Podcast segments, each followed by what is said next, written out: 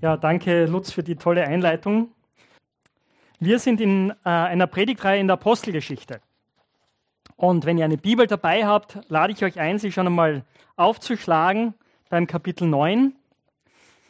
Das ist, wo wir gerade sind. Und äh, der Titel dieses Blogs, ihr seht es hier hinter mir, ist Gemeinde im Aufbruch. Oder Evangelium im Aufbruch. Evangelium im Aufbruch, genau. Aber wenn Evangelium im Aufbruch ist, ist auch immer Gemeinde im Aufbruch. Und unser Gebet bei dieser ganzen Serie ist, dass die Evangeliumsgemeinde äh, dadurch auch im Aufbruch ist. Und im Zentrum einer Gemeinde, die im Aufbruch ist, oder wenn das Evangelium im Aufbruch ist, steht im Zentrum stehen immer Menschen, die dem auferstandenen Jesus begegnet sind und deren Leben durch diese Begegnung grundlegend verändert wurde. Und diese Begegnungen schauen ganz unterschiedlich aus. Wir haben von Lutz vorher ein bisschen was gehört. Und ihr anderen, die ihr Jesus nachfolgt, jeder und jede von euch hat eine eigene Geschichte. Einige sind vielleicht mehr kopflastig, andere sind mehr erlebnisorientiert, äh, wie auch immer. Aber wenn ihr Jesus nachfolgt, ist euch an einer Stelle in eurem Leben Jesus begegnet, wo ihr sagt, ja, da bin ich dem Auferstandenen begegnet. Und wir sehen auch in den Texten der Apostelgeschichte, wie das ganz unterschiedlich ausschaut bei unterschiedlichen Leuten. Wir haben vor zwei Wochen, hat Tom uns mitgenommen ins Kapitel 8, wo ein, der Finanzminister der äthiopischen Königin Jesus begegnet. Und bei ihm war es so, er hat eine Schriftrolle gekauft aus dem Propheten Jesaja und er hat diesen Text nicht verstanden. Und Gott hat dafür gesorgt, dass Philippus genau an diesen Ort kommt und ihm die Bibel erklärt. Und ihm erklärt, wie Jesus die Erfüllung all dieser Dinge ist und wie durch Jesus er auch zum Volk Gottes gehören kann, was ein großes Wunder ist. Ich lade euch ein, falls ihr nicht da wart, hört euch diese Predigt an. In wiederum zwei Wochen werden wir eine andere Begegnung sehen, denn Cornelius, ein römischer Hauptmann, und bei ihm ist es so, wie es vielleicht bei vielen von euch war. Er hört, wie das Wort Gottes gepredigt wird. Aber es gibt auch ganz spannende Details an dieser Geschichte, die sehr ungewöhnlich sind. Also ein bisschen ein Teaser hier. Und heute schauen wir uns an, wie ein Mann namens Saulus Jesus begegnet. Und es ist eine sehr, sehr, sehr, sehr unerwartete Begegnung. Und auch eine sehr unwahrscheinliche Begegnung, die hier passiert. Und diese Begegnung ist so lebensverändernd und so zentral, äh, nicht nur für die, für die Geschichte des christlichen Glaubens, ich möchte sagen für die Weltgeschichte, äh, dass wir sogar in der deutschen Sprache ein Sprichwort haben, das auf diese Begegnung zurückgeht. Nämlich vom Saulus zum Paulus. Obwohl, wie wir sehen werden, das, ja, also, aber, aber es, es macht was deutlich. Es macht diese lebensverändernde Begegnung deutlich. Und so möchte ich mit euch jetzt einfach den Text lesen, diesen spannenden Text aus Apostelgeschichte 9 ab Vers 1 und wir werden bis Vers 30 lesen. Dürft mithören, äh, mitlesen oder auch einfach zuhören. Ich lese aus der Basisbibel vor. Saulus verfolgte immer noch die Jünger des Herrn und drohte ihnen mit Hinrichtung. Er ging zum Hohepriester und bat um eine schriftliche Vollmacht für die Synagogen in Damaskus. Er hatte vor, dort die Anhänger des neuen Weges aufzuspüren. Er wollte sie, Männer und Frauen, festnehmen und nach Jerusalem bringen. Auf dem Weg nach Damaskus, kurz vor der Stadt, umstrahlte ihn plötzlich ein Licht vom Himmel. Er stürzte zu Boden und hörte eine Stimme, die zu ihm sagte, Saul, Saul, warum verfolgst du mich? Er fragte, Wer bist du, Herr? Die Stimme antwortete, Ich bin Jesus, den du verfolgst. Doch jetzt steh auf und geh in die Stadt, dort wirst du erfahren, was du tun sollst. Den Männern, die Saulus begleiteten, verschlug es die Sprache. Sie hörten zwar die Stimme, doch sie sahen niemanden. Saulus erhob sich vom Boden aber als er die Augen öffnete, konnte er nichts sehen. Seine Begleiter nahmen ihn an der Hand und führten ihn nach Damaskus. Drei Tage lang war Saulus blind. Er aß nichts und trank nichts. In Damaskus lebte ein Jünger namens Hananias. Dem erschien der Herr und sagte zu ihm, Hananias. Hananias antwortete, Hier bin ich, Herr. Der Herr sagte, Steh auf und geh in die gerade Straße. Dort sollst du im Haus von Judas nach Saulus aus Tarsus fragen. Er ist dort und betet. In einer Erscheinung hat er einen Mann namens Hananias gesehen. Der kam zu ihm und legte ihm die Hände auf, damit er wieder sehen konnte. Hananias antwortete, Herr, ich habe schon viel von diesem Mann gehört. Er hat deinen Heiligen Jerusalem viel Böses angetan, und jetzt ist er mit einer Vollmacht von den führenden Priestern hierher gekommen. Er will alle festnehmen, die deinen Namen anrufen. Aber der Herr sagte zu ihm, Geh nur hin, denn gerade ihn habe ich mir als Werkzeug gewählt. Er soll meinen Namen bekannt machen vor den Völkern und ihren Königen, wie auch vor dem Volk Israel. Ich werde ihm zeigen, wie viel er leiden muss, weil er sich zu mir bekennt. Da machte sich Hananias auf den Weg und ging in das Haus. Er legte Saulus die Hände auf und sagte, Saul, mein Bruder, der Herr hat mich gesandt. Jesus, der dir auf dem Weg hierher erschienen ist. Du sollst wieder sehen können und mit dem Heiligen Geist erfüllt werden. Sofort fiel es Saulus wie Schuppen von den Augen und er konnte wieder sehen. Er stand auf und ließ sich taufen. Dann aß er etwas und kam wieder zu Kräften.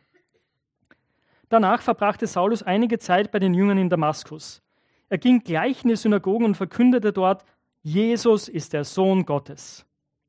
Alle, die das hörten, waren sehr erstaunt und sagen, das ist doch der Mann, der in Jerusalem die Leute verfolgt hat, die sich zu Jesus bekennen. Ist er nicht sogar gekommen, um sie auch hier festzunehmen und vor die führenden Priester zu bringen? Aber Saulus ließ sich nicht beirren und stürzte die Juden in Damaskus in völlige Verwirrung, denn er konnte ihnen überzeugend darlegen, dass Jesus der Christus ist. Das ging längere Zeit so. Da fassten die Juden den Entschluss, Saulus zu töten. Aber der erfuhr von ihrem Plan. Die Juden ließen sogar die Stadttore Tag und Nacht bewachen, um ihn auf jeden Fall beseitigen zu können. Doch die Jünger verhalfen ihm zur Flucht. Sie ließen ihn bei Nacht in einem Korb die Stadtmauer hinunter. Saulus kehrte nach Jerusalem zurück, dort wollte er sich den Jüngern anschließen. Aber sie hatten alle Angst vor ihm.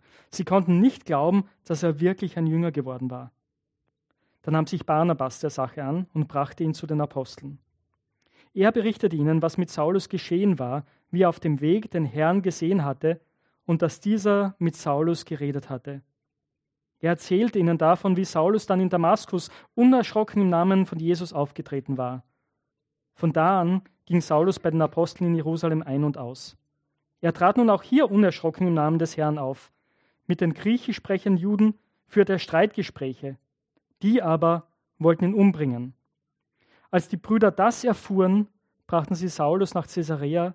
Von dort schickten sie ihn weiter nach Tarsus. Und ich lese noch Vers 31. Die Gemeinde in ganz Judäa, Galiläa und Samarien erlebte nun eine Zeit des Friedens. Ihr Glaube wurde immer fester und sie lebte ganz in Ehrfurcht vor dem Herrn. Der Heilige Geist stand ihr bei und verhalf ihr zu ständigem Wachstum. Das ist das Wort Gottes. Herr Jesus, ich bete jetzt, wenn wir diese Stelle anschauen, dass wir dir, dem Auferstandenen, begegnen und dass es unser Leben verändert. Amen. Also eine, eine längere Geschichte, aber ich hoffe, äh, ihr seid so gepackt wie ich von dieser Geschichte, weil sie so spannend ist. Auch wenn wir sie, wenn wir länger Christen sind, sicher schon oft gehört haben. Saulus ist, wir begegnen Saulus an dieser Stelle nicht zum ersten Mal. Wir begegnen ihm zum ersten Mal am Anfang von Kapitel 8, als Stephanus ermordet wird und Saulus dabei steht und es gut findet. Und gleich darauf ist er derjenige, der die Verfolgung gegen die Gemeinde in Jerusalem beginnt, die dazu führt, dass außer den Aposteln alle sich zerstreuen und alle aus der Stadt flüchten. Also Saulus ist wirklich nicht derjenige, von dem man erwarten würde, dass er ein Jünger Jesu wird. Das Ganze passiert nicht aufgrund seiner Initiative, nicht weil er Gott gesucht hat, so wie der Finanzminister aus Äthiopien, sondern weil Gott ihn gesucht hat. Weil Jesus ihn gesucht hat von Anfang an. Und das ist großartig. Und jetzt wollen wir uns diesen Text nochmal genauer anschauen. Wir werden nicht jedes Detail betrachten, aber doch den, den ganzen, äh, die ganze Begebenheit miteinander anschauen. Schauen wir uns zuerst eben diese, diese völlig unerwartete Begegnung an. Saulus ist also auf dem Weg nach Damaskus. Äh, er hat Vollmacht bekommen von den Hohenpriestern, dass er die Synagogen dort besucht und, und ausforscht, ob es dort Leute gibt, die auch diesen neuen Weg gehen. Die des Weges sind, heißt es in einigen Übersetzungen. Die Jesus nachfolgen, die sagen, ja, Jesus ist der Messias. Und sein Ziel ist, diese Leute zu verhaften und nach Jerusalem zu bringen, vor Gericht zu bringen und wenn es sein muss, ja, wird es ihnen so ergehen wie Stephanus. Und offensichtlich weiß die Gemeinde, wissen die Nachfolger Jesu in Damaskus, wissen davon. Gell? Das sehen wir äh, aus dem Gespräch von Hananias mit dem Herrn Jesus, ja? wo Jesus sagt, ja, geh in das Haus und da findest du einen Mann, Saulus, und der weiß sofort, wer das ist. Er weiß sofort, warum der gekommen ist, nämlich um die Gemeinde zu verfolgen. Das ist ein Ziel. Und dann, kurz vor der Stadt, erscheint ihm Jesus, erscheint ihm der Auferstandene. Und diese Begegnung ist so wichtig, dass wir allein in der Apostelgeschichte drei Berichte davon haben. Lukas berichtet hier das Ereignis, wie, sie, wie es sich ereignet. Und später berichtet Paulus zweimal davon, in Situationen, wo er sich für seinen Glauben rechtfertigt. Erzählt er diese Begebenheit zweimal. Und, beide, und die Berichte haben immer auch ein bisschen verschiedene Details. Es wird euch auffallen, wenn ihr die lest. Weil an einer Stelle hier heißt es ja zum Beispiel, dass die Leute, die mit ihm unterwegs sind, zwar die Stimme hören, aber niemand sehen. Und in einem anderen Bericht heißt es, dass sie ein Licht sehen, aber nichts hören. Und aber im ersten Moment kommt uns das komisch vor. Ja? Aber was offensichtlich der Fall war, und das ist ein wichtiger Punkt, die Begegnung, die Paulus hier hat, ist keine völlig subjektive Begegnung. Es gibt ein objektives Element, dieser Begegnung. Also die anderen nehmen etwas wahr, dass etwas Übernatürliches passiert, aber es gibt eine besondere Offenbarung, die nur, Paulo, die nur Saulus, Paulus selbst mitkriegt. Also die Begleiter von Saulus hören auf jeden Fall etwas, aber es war offensichtlich so, dass sie nicht verstanden haben, was da passiert. Sie haben etwas gehört, aber haben die Worte nicht verstanden und sie haben ein Licht gesehen, ein helles Licht, so wie Saulus. Aber sie hat es offensichtlich nicht geblendet, so wie ihn dann später. Also Saulus selbst wird ja nach dieser Begebenheit blind. Und er ist völlig überwältigt und kommt sofort zu einem Schluss, denke ich, als ihm das passiert. Also auch wie das beschrieben wird, ein Licht vom Himmel ist ein klares Indiz in der Bibel, wenn wir die Bibel lesen. Das passiert immer, wenn Gott auftaucht. Ja? Gott erscheint hier, Gott redet. Und deswegen reagiert Saul hier so, dass er sagt, wer bist du, Herr? Weil die Erscheinung, die er hier sieht, er, er, er merkt, das, das hat mit Gott zu tun, aber er weiß nicht, wer das ist, oder? Er ist, er ist völlig verwirrt.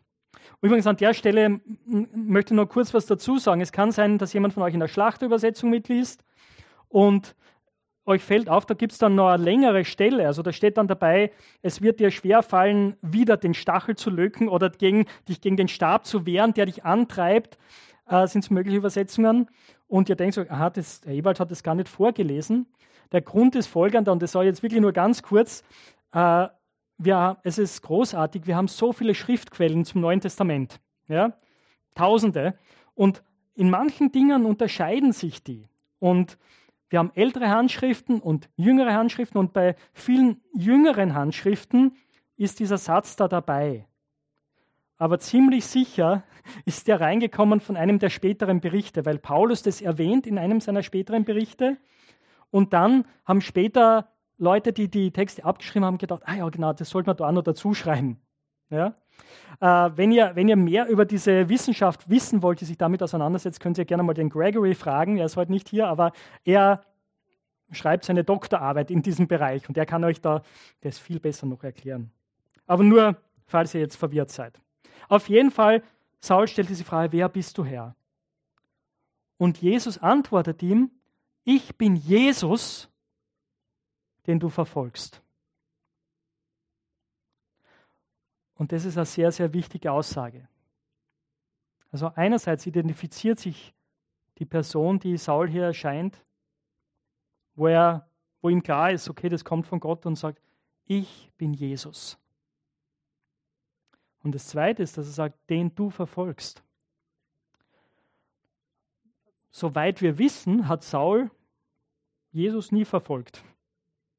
Aber er hat die Gemeinde Jesu verfolgt. Und der Punkt ist, dass Jesus sagt, wer meine Gemeinde verfolgt, verfolgt mich. So sehr identifiziert sich Jesus mit seinen Nachfolgern. Deswegen, ich bin Jesus, den du verfolgst. Oder ja, Saul, Saul, warum verfolgst du mich? Ich bin Jesus, den du verfolgst. Und dann kommt aber ein Auftrag. Und das ist auch eine große Überraschung, oder? Also, man könnte ja damit rechnen, dass das jetzt das Ende von Saul war, dass er vorher noch kurz die Stimme und die Botschaft gehört hat und jetzt ist es aus mit ihm. Jetzt kommt das Gericht über ihn.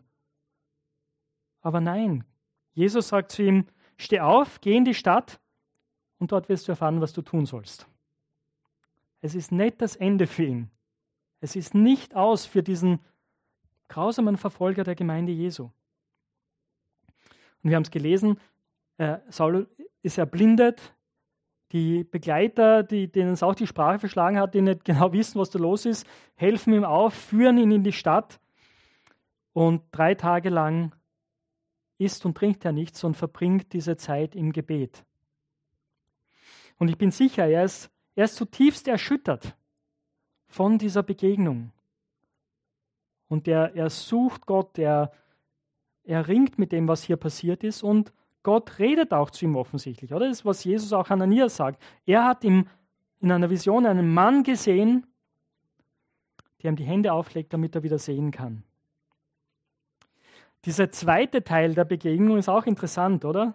Jesus begegnet nicht nur Saul auf der Straße, sondern auch in einer Vision dem Hananias, einem Jünger dort in Damaskus.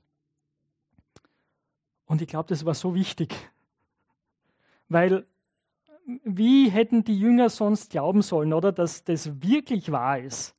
Ich meine, es riecht sehr nach einer Falle, oder? Wenn dieser Saul plötzlich auftaucht und sagt, ja, ich bin Jesus begegnet und so. Also, ich meine, besser geht's gar nicht, als dass du dich in eine Gemeinde einschleichen kannst, um dann wirklich zuzuschlagen. Und das ist sicher ein Grund, warum Hananias diese Anweisungen bekommt, direkt von Jesus in einer Vision.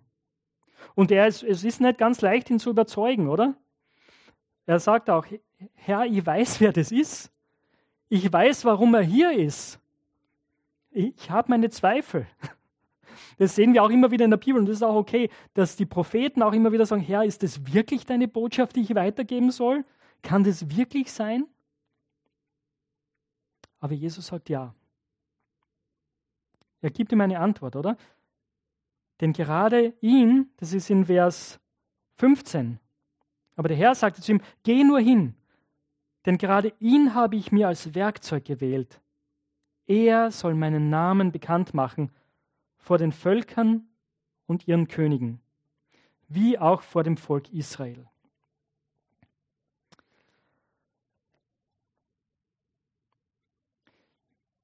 Die Begegnung, die Paulus hat, die Saulus hatte, ihr seht, ich verwende immer beide Namen, jetzt sage ich das auch mit dem Namen dazu. Also, es ist nicht so, dass plötzlich Saulus jetzt einen anderen Namen gewählt hat, nachdem er zum Glauben gekommen ist. Ja, dass er gesagt hat, vorher war ich Saulus, dann war ich Paulus. Wenn ihr die Apostelgeschichte lest, merkt ihr das auch, äh, dass bis ins Kapitel 13 ungefähr der Name Saulus verwendet wird und dann erst Paulus. Und der Grund ist der, je mehr Saulus unter den Heiden wirkt, unter den Nationen, dort verwendet er seinen Namen Paulus. Das war ziemlich sicher sein Name, den er in der griechischen Welt getragen hat, weil er kam aus einer Stadt, die griechisch war von der Kultur her. Er hatte auch griechische Erziehung offensichtlich, das sehen wir äh, an, dem, an seinen Briefen auch. Und er war römischer Bürger. Also er hat ziemlich sicher den Namen Saul verwendet im jüdischen Kontext und Paulus im heidnischen Kontext, im römisch-griechischen Kontext. Aber diese Begegnung, die er hier hat, hat Auswirkungen auf drei Ebenen.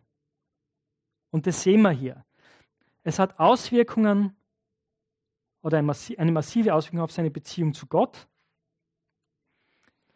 Dann massive Auswirkungen in Bezug auf die Nachfolger Jesu und auf Bezug zu allen Menschen. Ja? Seine Beziehung zu allen Menschen verändert es.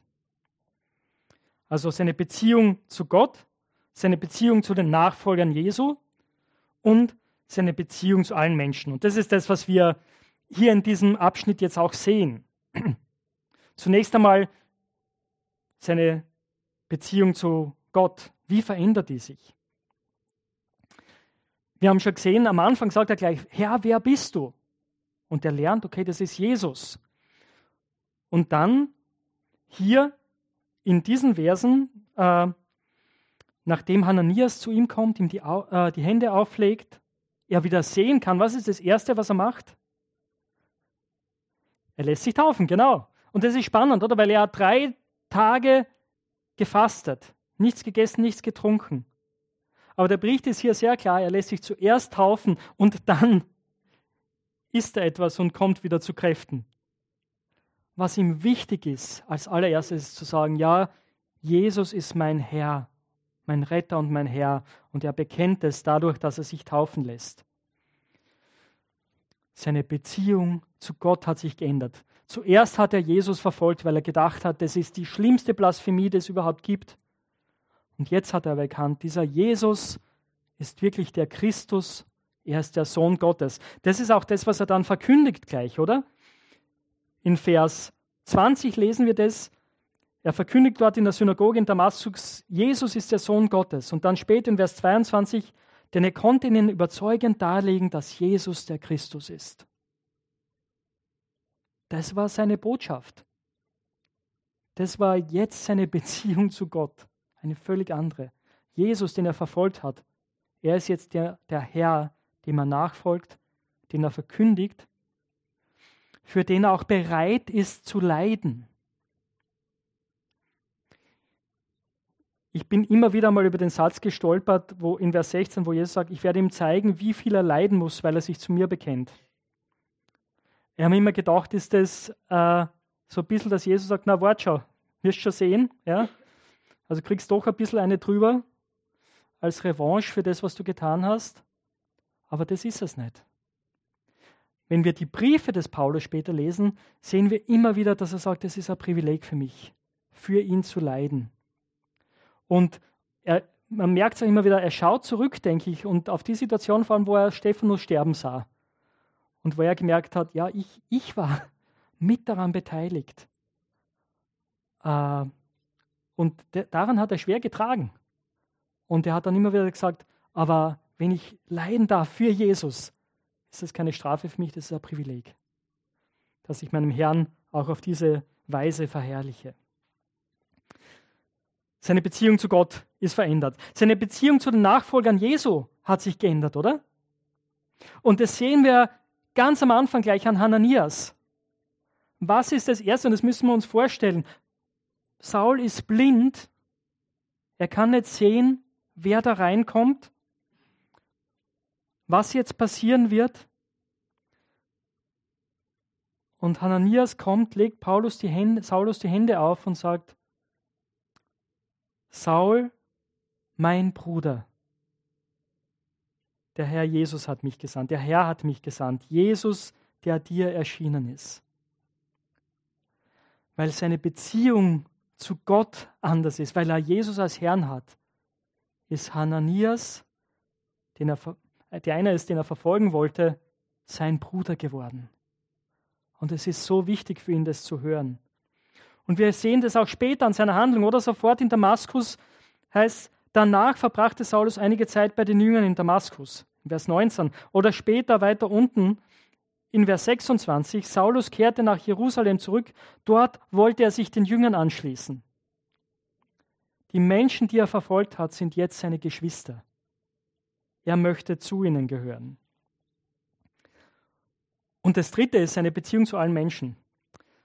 Was das Anliegen des Saulus war und warum er diese Anhänger Jesu unter anderem so verfolgt hat, ist, weil er dachte und überzeugt war, sie, sie zerstören, sie unterminieren das jüdische Volk. Und sie zerstören die Beziehung, die das jüdische Volk exklusiv zu Gott hat, durch ihre Botschaft. Und jetzt komme ich zurück zum Satz, den ich vorher schon vorgelesen habe, wo Jesus sagt, denn gerade ihm habe ich mir als Werkzeug gewählt. Er soll meinen Namen bekannt machen vor den Völkern und ihren Königen, wie auch vor dem Volk Israel. Dieser Saulus wird derjenige, der, den wir dann im Rest der Apostelgeschichte, in der zweiten Hälfte der Apostelgeschichte sehen, wie er das Evangelium zu allen Nationen bringt. Er ist sozusagen im Fokus dieses Berichts von Lukas. Also die anderen Apostel haben auch natürlich evangelisiert, sind auch, haben auch Missionsreisen unternommen, aber Saulus, Paulus ist derjenige, auf den Lukas sich hier fokussiert. Und der diesen Auftrag hat, das Evangelium zu den Nationen zu bringen und auch zum Volk Israel natürlich. Das sehen wir auch immer wieder. Wo immer er hinkommt, sein erster Weg ist in die Synagoge. Es ist ihm nicht, dass ihm sein Volk egal ist. Überhaupt nicht. Er liebt sein Volk. Und er weiß, dass Gott dem Volk Israel natürlich ganz besondere Verheißungen gegeben hat. Aber er weiß auch, und er hat hier gelernt und es hat hier begonnen, dass diese Botschaft des Evangeliums allen Völkern gilt auf der ganzen Welt. Gute Nachricht für alle Menschen, auch für dich und für mich. Und das ist großartig. Und er beginnt gleich damit, oder? Ich habe schon vorgelesen, dass er in Damaskus gleich von Anfang an verkündet, dass Jesus der Christus ist, dass Jesus der Messias ist, der Sohn Gottes. Und dann auch später in Jerusalem heißt hier äh, am Ende unseres Textes, gegen Ende, in Vers 28, von da an ging Saulus bei den Aposteln in Jerusalem ein und aus. Er trat nun auch hier unerschrocken im Namen des Herrn auf. Mit den griechischen sprechenden Juden führte er Streitgespräche, die aber wollten ihn umbringen, wollten ihn umbringen. Das heißt, dieser letzte Teil, was Jesus gesagt hat, beginnt auch gleich am Anfang, oder? Schon in Damaskus und auch später in Jerusalem. Die Opposition ist am, von Anfang an da, dass Leute ihn umbringen wollen, wegen dieser Botschaft, die er jetzt so überzeugt verkündet. Es ist eine völlige Kehrtwendung passiert hier bei Saulus, weil er Jesus begegnet ist.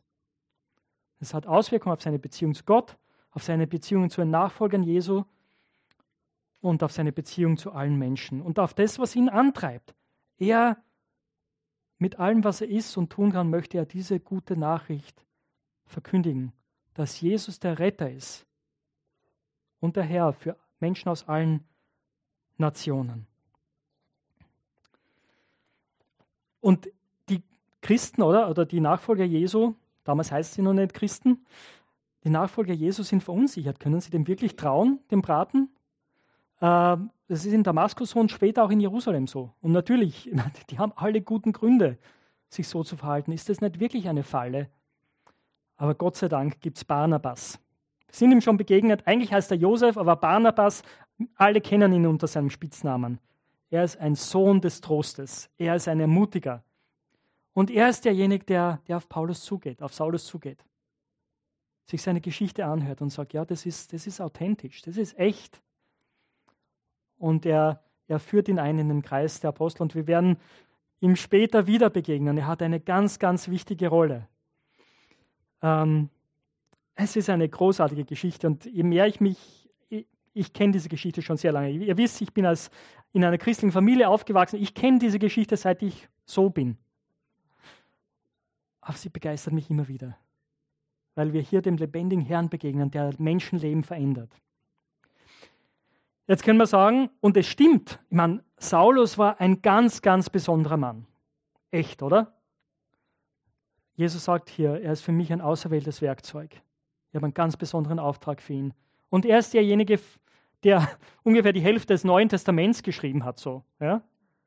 Also er ist nicht so, in einer Weise ist er überhaupt nicht so wie, wie du und ich. Oder? Aber in anderer Weise schon. Und die Frage ist, gibt es heute noch solche Geschichten? Und ich war so dankbar. Gestern durfte ich hier sein und, und auch mithelfen, habe übersetzt. Und ähm, Pastor Joseph aus Vietnam hat eine Geschichte erzählt, mit uns geteilt, die mich so bewegt hat. Es war eine Geschichte, weil ihr wisst, ich erzähle jetzt nicht das Ganze im Detail, aber Vietnam ist ein kommunistisches Land. Und ähm, es gibt dort viele Repressionen und die Regierung dort äh, unterdrückt die Christen nicht direkt, sondern sie arbeiten viel auch über Familien und so, über die Familienstrukturen und äh, versuchen Spione einzuschleusen in die Gemeinden. Und er hat die Geschichte erzählt von einem Mann, der ein, ein, Kriegsveteran war. Er hat im Auftrag der vietnamesischen Regierung in Kambodscha gekämpft, auf Seiten der Kommunisten dort. Und äh, als er dann zurückgekehrt ist, hat die Regierung sind auf ihn zugekommen und hat gesagt, hey, wir haben eine gute Idee. Wir, wir hätten gern, dass du für uns die Gemeinde da infiltrierst. Und er hat sich dann bekehrt, wurde Teil der Gemeinde und war lange Zeit Teil der Gemeinde Jesu. Er war kein Verfolger öffentlich, so wie Saul das war, aber er war ein Spion und hat über Jahre hinweg Informationen an die Regierung weitergegeben. Aber dann kam es zu einer unerwarteten Begegnung. Familienmitglieder sind krank geworden. Und es gab keine Hilfe. Er hat alles probiert, Krankenhäuser, Ärzte und so weiter. Es hat nichts geholfen. Und dann hat er daran gedacht, dass er erlebt hat in dieser Gemeinde, dass immer wieder für Kranke gebetet wurde. Und dass die geheilt worden sind. Und er ist dann zum Pastor gegangen und gesagt, könnt ihr für meine Familienmitglieder beten? Und sie haben das gemacht und die sind geheilt worden. Sofort. Und das hat dazu geführt, dass er auch vor der Gemeinde bekannt hat, was er getan hat, dass er ein, all diese Jahre ein Spion war, dass Informationen weitergegeben hat. Spannend, was passiert dann? Gemeinde hat ihm vergeben, hat ihn aufgenommen. Er hat danach, so ähnlich wie Paulus dann, er hat alles verloren. Alle Vorteile, die er von der Regierung hatte, sind ihm weggenommen worden, sein Haus ist ihm weggenommen worden. Aber er hat Jesus gefunden. Und er dient jetzt auch in dieser Gemeinde. Das ist eine großartige Geschichte. Was nehmen wir mit von dieser Geschichte?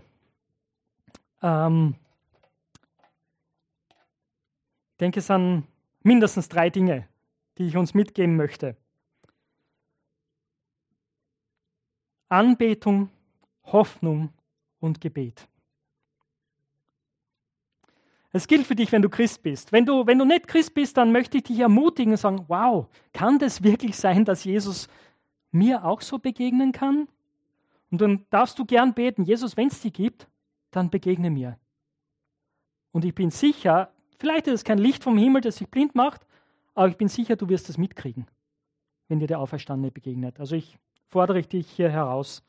Aber wenn du Christ bist, dann nimm diese drei Dinge mit. Anbetung, Hoffnung und Gebet für Verfolger. Anbetung. Egal wie dunkel die Situation ist, egal wie schlimm es aussieht, Jesus ist noch immer der souveräne Gott, der über allem steht und alle Dinge in seiner Hand hat. Amen. Ihr dürft es gerne nochmal sagen. Amen. Halleluja.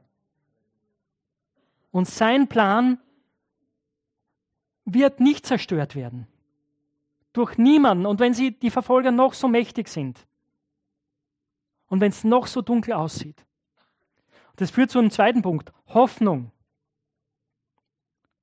Wir dürfen Hoffnung haben, auch in den schlimmsten Situationen. Und manchmal, oder? Ich, und ich kann von mir selbst sprechen. Im vergangenen halben Jahr, manchmal gab es Situationen, da konnte ich aus mir selber nicht mehr hoffen. Aber es war so gut, Geschwister um mich zu haben, die für mich hoffen, Teil einer Gemeinschaft zu sein. Eine Hoffnung, die uns trägt. Und dazu ermutige ich euch, gerade in Herausforderungen, es muss nicht immer nur Verfolgung sein, es können andere Dinge sein, die uns die Hoffnung rauben. Aber gebt die Hoffnung nicht auf, weil wir einen großen Gott haben, der uns nicht fallen lässt. Der wirkt, so wie er damals gewirkt hat.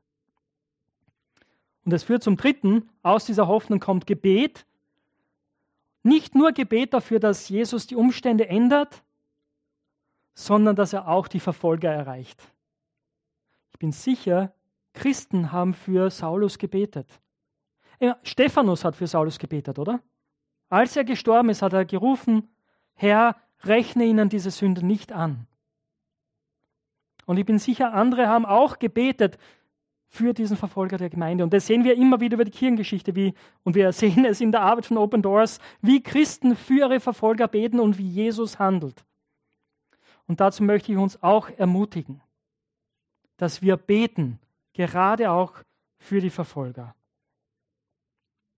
Nehmen wir das mit aus dieser gewaltigen Geschichte, wo wir sehen, wie Jesus einem Menschen begegnet und sein Leben radikal verändert. Beten wir den Herrn an dafür, halten wir fest an der Hoffnung, die in uns ist, und beten wir für die Verfolger. Amen.